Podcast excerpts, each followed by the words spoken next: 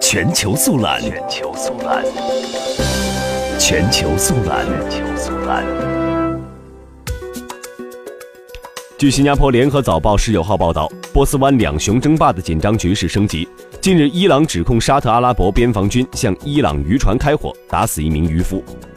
伊朗半官方通讯社十七号引述内政部一名官员的话说，在波斯湾水域捕鱼的两艘伊朗渔船遭遇海浪冲离航线，沙特边防军随后开枪打死了一名伊朗渔夫。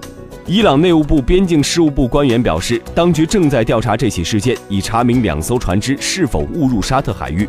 但他表示，即便如此，沙特的所作所为也违反人道和航海原则。他说，即使两艘船误入沙特海域，沙特边防军也无权向他们开火。而沙特方面未回应伊朗指控。